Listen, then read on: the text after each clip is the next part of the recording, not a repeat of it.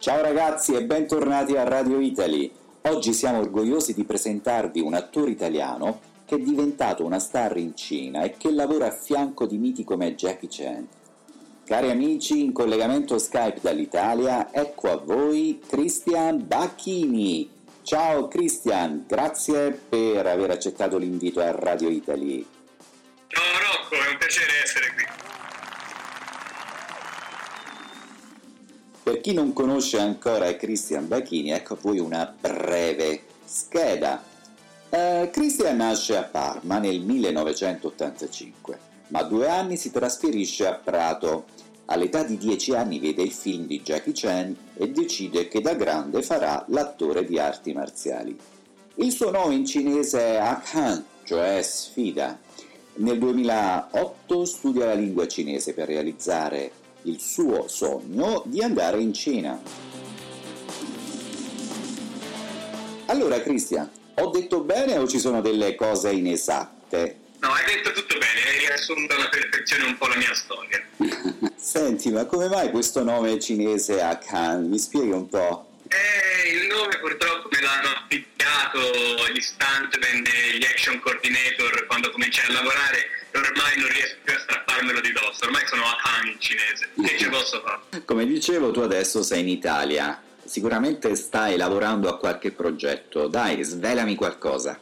Sì, io sono in Italia al momento e non vedo l'ora di tornare a Shanghai onestamente. Comunque sono in Italia per lavoro e sto lavorando a una serie di coproduzioni eh, sino-italiane.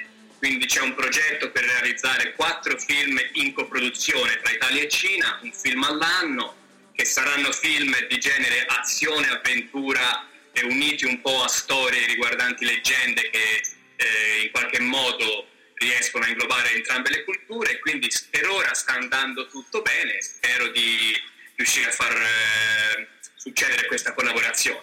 Te lo auguro di cuore. Cristian, come dicevo, tu hai lavorato a fianco di Jackie Chan, che è un mito, una grande star, e in cinese il suo nome è Chan Lun. Eh, lui è conosciuto non solo in Oriente ma anche in Occidente. Ma che tipo è questo Jackie Chan? Mi dici qualche segreto se puoi? Eh, segreto, parlando di Chen Long ce ne sono tanti. diciamo che è persona, ehm, eh, diciamo sul set è molto simpatico, quasi come lo vedi nei film, però eh, dietro le quinte è molto professionale, non rispecchia molto l'immagine che si è creata all'interno dei film. A Jackie Chan piace l'Italia? A Jackie Chan eh, piace l'Italia, tant'è che mi ha raccontato eh, che un tempo lui aveva in progetto un film addirittura con Benigni, una commedia poliziottesca con Roberto Benigni. Poi ovviamente mi ha detto che è andata in buca, immagino per i soliti, eh, la solita genialità dei produttori italiani eh, che non capivano il bene del progetto e quindi è andata in buca. Ma in realtà lui eh, l'Italia la ama tanto e tant'è che voleva anche lavorarci in Italia un tempo. Vuoi vedere allora che conosce anche tipi come Bud Spencer e Terence Hill? Ma eh, li conosce bene anche perché ora questo è un segreto e eh, non si dovrebbe dire. E Ma dillo se- a Radio Italisto se- segreto, dai, facciamo lo scoop. Ma se si vede lo stile di Jackie sullo schermo, tira le padellate, usa tutto quello che trova per combattere, pesci surgelati, carrelli. E, e Bud Spencer e Terence Hill facevano lo stesso, le famose padellate col ton, Ah sì. Pochino cose simpatiche per menare gli avversari. Quindi mh, guarda che lo stile di Jackie secondo me un po' è stato influenzato da, da Bud e Terence. eh. Questo lo dico Wow. vagamente, ma in realtà pensateci. Ma te l'ha detto lui? Questo non si, non si può dire. Non si può dire, non si può dire.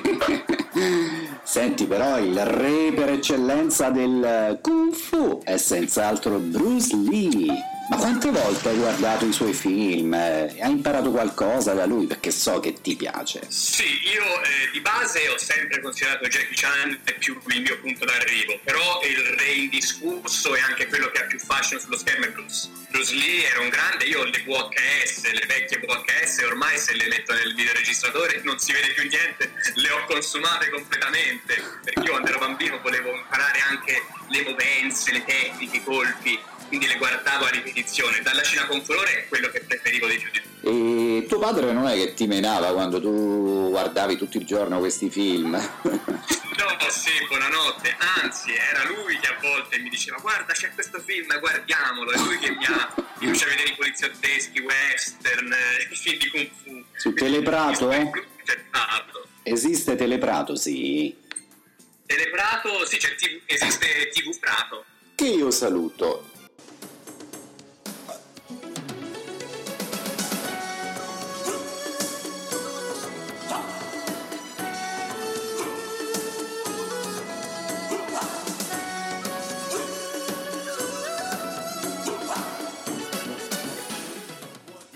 Senti, ma che cosa hai imparato stando a così stretto contatto con Jackie Chan? Ma eh, diciamo la cosa più importante credo sia il modo di rapportarsi sul set durante il lavoro eh, con la crew e col, eh, con lo stunt team, con gli stuntmen. Eh, Jackie è arrivato a questi livelli di successo proprio per il suo eh, fare professionale e quasi mh, è diventato un padre di questa grande famiglia di acrobati artisti marziali che lo seguono da anni nei suoi film e quindi più che altro devo dire è, è proprio la professionalità che mi ha insegnato nei confronti di coloro che eh, si fanno male o si stancano eh, in modo estremo per eh, lavorare con me durante le scene d'azione, il rispetto anche per, per questi professionisti del cinema d'azione. Immagino che tu lo scruti, lo osservi, eh, c'è qualcosa che gli invidi? Qualcosa che gli invidio? Eh, questa è una domanda interessante. Mm, invidio il fatto che lui ha avuto la genialità in tanti film di eseguire delle stante particolari ed è stato il primo a farlo. Quindi salto da un tetto all'altro, oppure in The Accidental Spy quando si buttava dal, dal camion giù dal ponte, attaccato alla ringhiera del ponte. Quindi certe cose che io magari da bambino sognavo, poi lui le ha rifatte nei film, quindi gli invidio il fatto di essere il primo a aver creato queste scene. Senti, se dico Jean-Claude Van Damme, che ti viene in mente? Come lo definiresti? Io lo definirei uno che spacca, anche perché faceva la spaccata molto bene, è il primo che la faceva in Occidente. Eh, però anche tu non scherzi con le spaccate, eh, o mi sbaglio? Io ho fatto le spaccate poi eh, sono diventate il mio pane quotidiano, ma anche grazie a lui, ero affascinato dalla sua famosa spaccata sul ring e quindi ha influito anche su di me, insomma, Jean-Claude Van Damme. Senti, ma quando mi inviti sul set per vederti fare sta spaccata? Eh, presto, appena torno in Cina, spero presto, il possibile. Mi spacchi, mi spacchi detto. No, io sono pacifico, dai. Insegna a fare la spaccata, così la fai anche te a oh, Mamma mia, no, dai. Chuck Norris. Chuck Norris mi viene in mente il classico texano cowboy che mena a destra e a sinistra. Texanone. Texanone. Sony Chiba, sto giapponese. Sonny Chiba io lo definirei l'altra faccia del cinema orientale e la faccia più dura del cinema d'azione orientale, mentre a Hong Kong, in Cina facevano questi film più volanti, magari anche a livello marziale più elaborati, ma Sonny Chiba menava e distruggeva arti e faceva male, insomma, un, un, bello stile karate violento che comunque ha fatto storia anche lui dal lato giapponese, insomma. quindi lo definirei l'altra faccia del cinema orientale.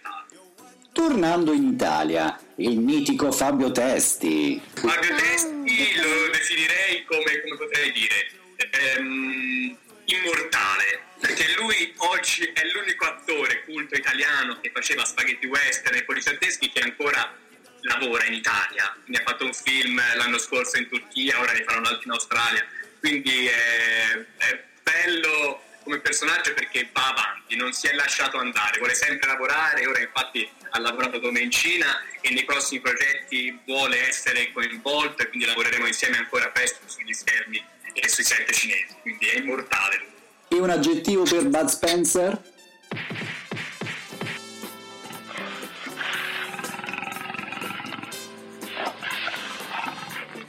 Un aggettivo per Bud Spencer, eh, io lo definirei sua maestà. Bud Spencer, devo, voglio essere onesto di tutti, Jackie Chan, Bruce Lee, i miti italiani, Fabio Testi, Franco Nero, Sonny Ciba, Alexander Pushenko, tutti gli attori che io amavo, ma Bud Spencer credo sia proprio sua maestà. L'influsso che mi ha dato lui a livello cinema e la passione che mi ha infuso, il divertimento che provavo nel vederlo menare, tirare i famosi colpi del piccione in testa ai cattivi, eh, nessuno mai, nessuno mai.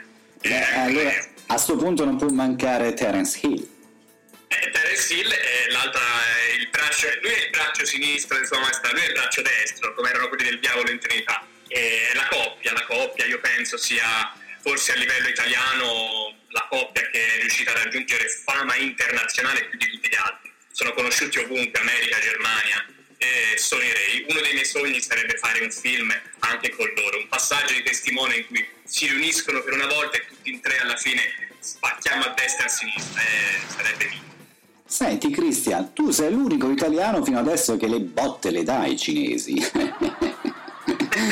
Ma nella vita ti capita pure di menare? No, dai, non sei, tu sei un buono.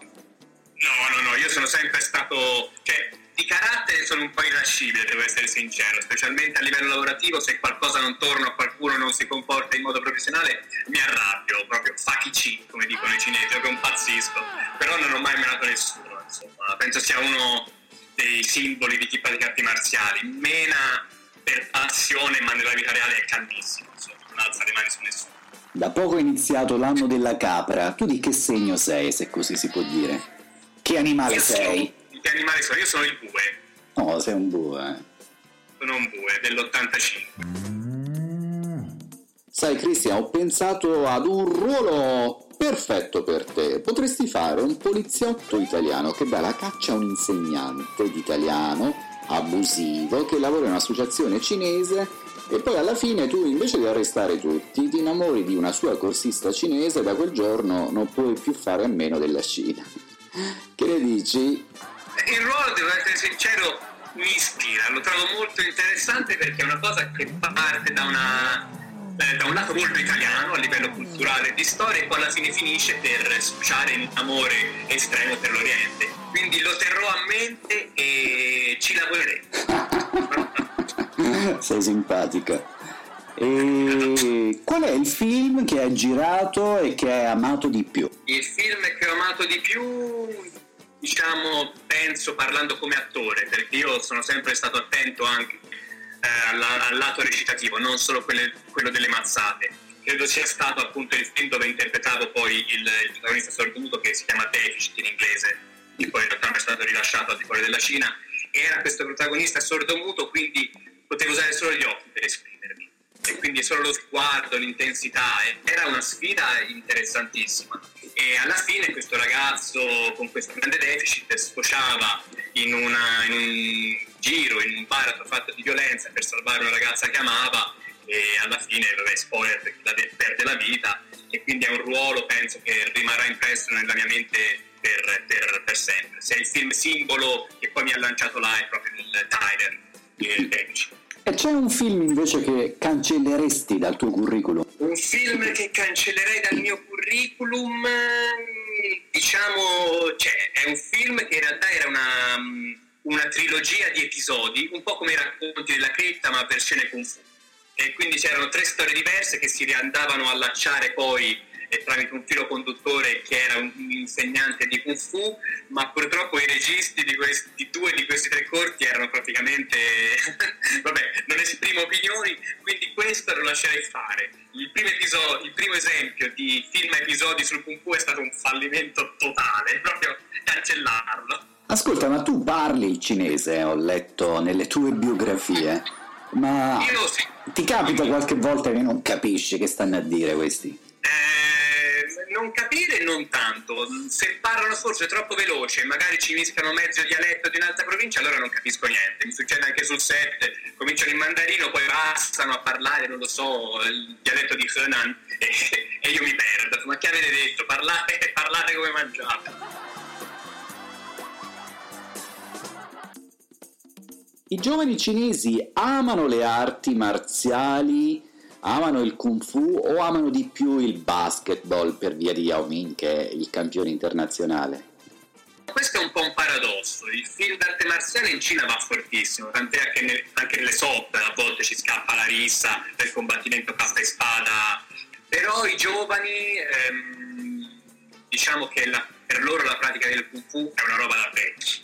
Me lo sono sentito dire tante volte quando iniziai, parlavo, sì, io pratico Fu, per fare cosa, fanno, è roba da vecchi, ma che, ma che fai? Ma perché? Non sei giovane, fai altro. Quindi no però basket sicuramente eh, va fortissimo, poi appunto con Yao Ming eh, va, va, alla grande, ma soprattutto adesso c'è un grande influsso delle arti marziali miste americane, le famose MMA, uh-huh. e loro stanno orientando i giovani, eh, eh, sento molti dire che vanno a praticare MMA o box thailandese, queste arti un pochino più brutali, più veloci da imparare, insomma.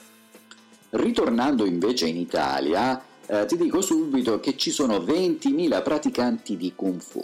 Potresti dare un consiglio a chi vuole avvicinarsi a questo sport, a quali centri rivolgersi e se ci vogliono delle qualità fisiche particolari per iniziare questa attività? Io, eh, i praticanti di Kung eh, sono tanti e stanno aumentando, per fortuna. Eh, purtroppo in Italia, sai, è tutto monopolizzato dal calcio, o cose simili, quindi stentano le associazioni però ci sono. E chi vuole avvicinarsi a questa pratica posso dare solo un consiglio, eh, di stare attenti a chi trovano, ecco, perché ovviamente eh, non essendo in Cina eh, ci sono anche tanti maestri italiani che si possono spacciare per cose che in realtà non sono, ecco, quindi bisogna stare attenti e scegliere con cura. Ora io evito di fare pubblicità gratuita in certo. trasmissione, però devono cercare, provare magari in un'associazione, provare in un'altra, passarne 5 o 6 di prova e loro capiranno da soli quale in realtà è il maestro serio e qual è poi colui che possa portarli su una strada veramente originale di Kung Fu cinese. Molte sono le donne che fanno le arti marziali, tra queste c'è anche una mia amica che si chiama Marina Perotta, fa la giornalista, è di Napoli e che saluto. Ciao Marina! Saluto anch'io, ciao Marina. eh, infatti perciò mi sono fermato, la dovevi salutare pure tu. Comunque Marina mi ha chiesto di farti questa domanda e dice ehm, in Italia Bruce Lee è stato un attore molto amato e sono molto famosi i film su Ip Man che è stato anche il maestro di Bruce Lee ed è il fondatore del Kung Fu a Hong Kong. Credi che ci sia ancora margine per ispirarsi a questi personaggi per qualche nuovo film? Eh, questa è una bella domanda. Diciamo che a livello mh, mm, filmografico, per esempio, Ip Man è stato veramente usato e riusato. Hanno fatto i film con Donnie Yen, hanno fatto Ip Man Zero, eh, Ip Man da vecchio con Anthony Wong. È un pochino, eh, come si dice, ormai fuori tempo. Hanno già spremuto troppo il personaggio. Però ci sono tanti maestri di arti marziali eh, su cui potrebbero essere fatti dei film. Quindi ispirarsi a questi personaggi è una buona strada anche per ricordare al pubblico cinese e anche occidentale, quando questi film vengono rilasciati al di fuori della Cina, di questo grande patrimonio culturale. Quindi sì, direi che possiamo trovare maestri e nomi da portare sul grande schermo. Ho letto sul China Daily che tu eri stato scelto per fare Lip Man 2. Raccontami un pochino questa cosa. Ah sì, questa sì, l'intervista su Ciaradelli eh, risale appunto ai tempi di Hitman 2 quando io ero appena arrivato in Cina e avevo incontrato i produttori per, per il ruolo del, del, cattivo principale del film, che era Twister. Um, prima che venisse deciso eh, che fosse un, un, peso massimo di boss, che ovviamente a livello fisico io non, non, eh, non, non tornavo più quindi quando non era ancora stato deciso il personaggio, sì, eh, ero in trattativa per interpretare. Poi per fortuna, dico per fortuna, decisero di fare di Twister invece che un marzialista, un boxero, quindi molto occidentale, cattivone, non tanto bravo a livello marziale, quindi solo pugni, e il ruolo poi appunto non, non si può, non più per me. Per fortuna perché è un ruolo che io non credo avrebbe giovato alla mia carriera, tanto che la mia ragazza quando andammo al cinema disse meno male che non, non l'hai fatto, che non sei riuscito a prendere il ruolo perché è un ruolo così che distruggeva le gambe, ti odiavano tutti in Cina se lo facevi te. Bene, sei stato fortunato allora. Sì, quella mi è andata bene davvero. All'epoca pensavo di essere, no, dico cavolo, Hitman 2 con Donnie Yen lo voglio fare, invece mi è andata bene, insomma. E dopo tanti anni che sei in Cina, eh, ti sei abituato alla cucina cinese, preferisci più il tè o il caffè? Insomma, qual è la dieta tipo di Cristian Bacchini? No, io allora il caffè a prescindere non l'ho mai bevuto, nemmeno in Italia, quindi nemmeno lo bevo ora, non, non, non è che mi attivo di tanto. E a livello cibo sono, sono, internazionale, io vado, sono grande amante del cibo cinese, di tutte le province più disparate, però anche quando sono in Cina, anche quando sono stanco, mi voglio rilassare, ho un bel pizzone, una bella lasagnona la vado sempre a cercare, cioè ci vuole un misto, bisogna fare un misto. Tè cinese sono grande fan, io infatti bevo tè tutti i giorni, anche a sera, a mezzanotte, mi ingozzo di tè. E ti fa dormire? Eh, dipende dal tipo di tè. A volte mi, mi tiene sveglio, a volte mi fa dormire, dipende. E parlando ancora della tua dieta, mangio tre pasti al giorno, di colazione, pranzo e cena, non spelluzzico tra i pasti, magari faccio poi uno spuntino a mezzanotte quando sono particolarmente stanco, mi prende più energie e mangio un po' di tutto, quindi le carni rosse, anche se dicono che vanno evitate, carni bianche, tanta verdura ovviamente, eh, anche latticini cerco sempre di trovare perché secondo me a livello fisico avere in corpo eh, tutto, proteine, carboidrati, eh, dà sempre in più. Quindi cerco di mangiare regolare. Eh, eh, senza andare a cercare diete particolari o devo evitare quello o quell'altro. E per ora insomma mi è molto bene. Senti, ma quando torni andiamo insieme al KFC, che dici? vabbè, KFC, se mi inviti vengo, dai, potrei evitare. Eh, vabbè, tanto poi le consumi subito queste calorie. Ah, quelle sì, posso mangiare 3 tonnellate di alette di pollo e il giorno dopo sono già sparite del tutto. Cristian, tu sei sempre circondato da belle donne. Come la mettiamo con la tua ragazza? È gelosa? Eh, quella è, è dura. Io infatti a volte ho rischiato il linciaggio, uh, più, più, di una volta l'ho rischiato, insomma, specie all'inizio della mia carriera, perché ho conosciuto la mia ragazza quando io ancora non ero famosissimo, quindi mi ha visto proprio nascere come star i primi tempi quando c'era la scena di bacio, del ballo così, era lì che mi guardava no, dietro al regista con gli occhioni iniettati di sangue, adesso si è abituata insomma alla cosa. Ma i baci li dai davvero o è tutto finto? Ah, li dai davvero, se no che gusto che. Bisogna essere attori fino in fondo, no? Mazzate le dai davvero o sono finte? Mazzate diciamo che il stile orientale il 70% sono vere è per questo che a livello visivo i film cinesi di Hong Kong sono, sono più belli, insomma, con le protezioni, ovviamente tutto quello per la sicurezza, ma certe mazzate vanno date davvero. C'è un'attrice a livello internazionale con la quale ti piacerebbe lavorare? Eh, mi piacerebbe lavorare un po' con Mila Jovovich, per dire, anche se adesso si è data a Resident Evil e a queste cose, queste americanate hollywoodiane, ma mi ha sempre affascinato sia come volto, come estetica, a quel fare sia da dura ma anche eh, molto tenera in certe scene, quindi sarebbe un'attrice cui vorrei fare un bel film insieme.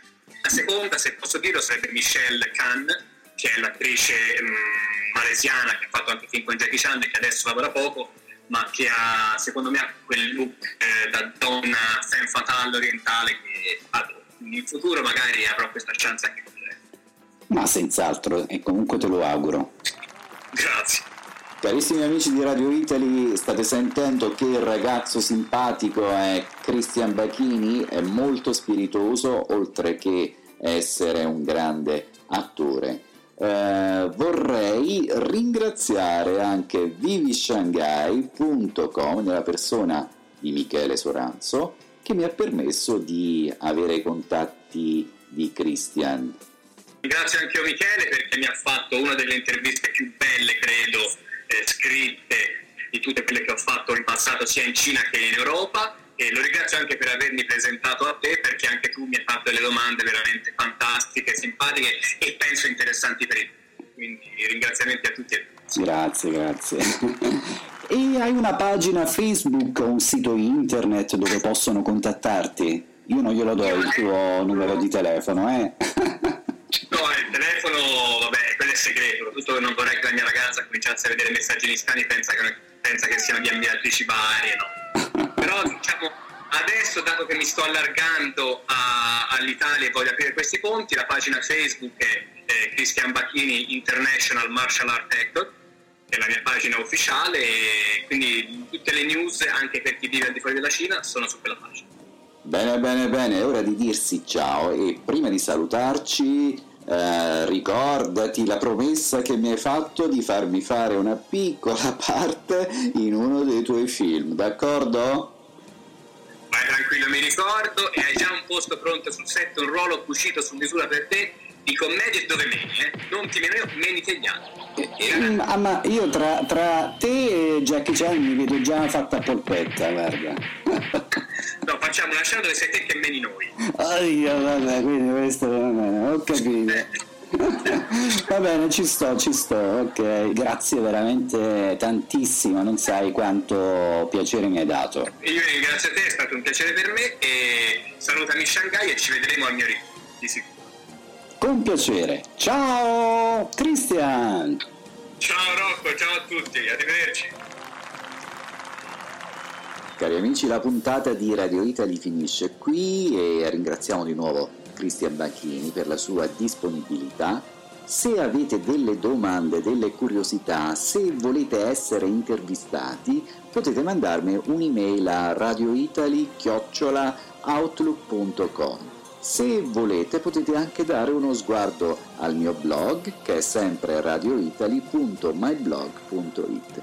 Grazie da Rocco Carbonaro e alla prossima, ciao!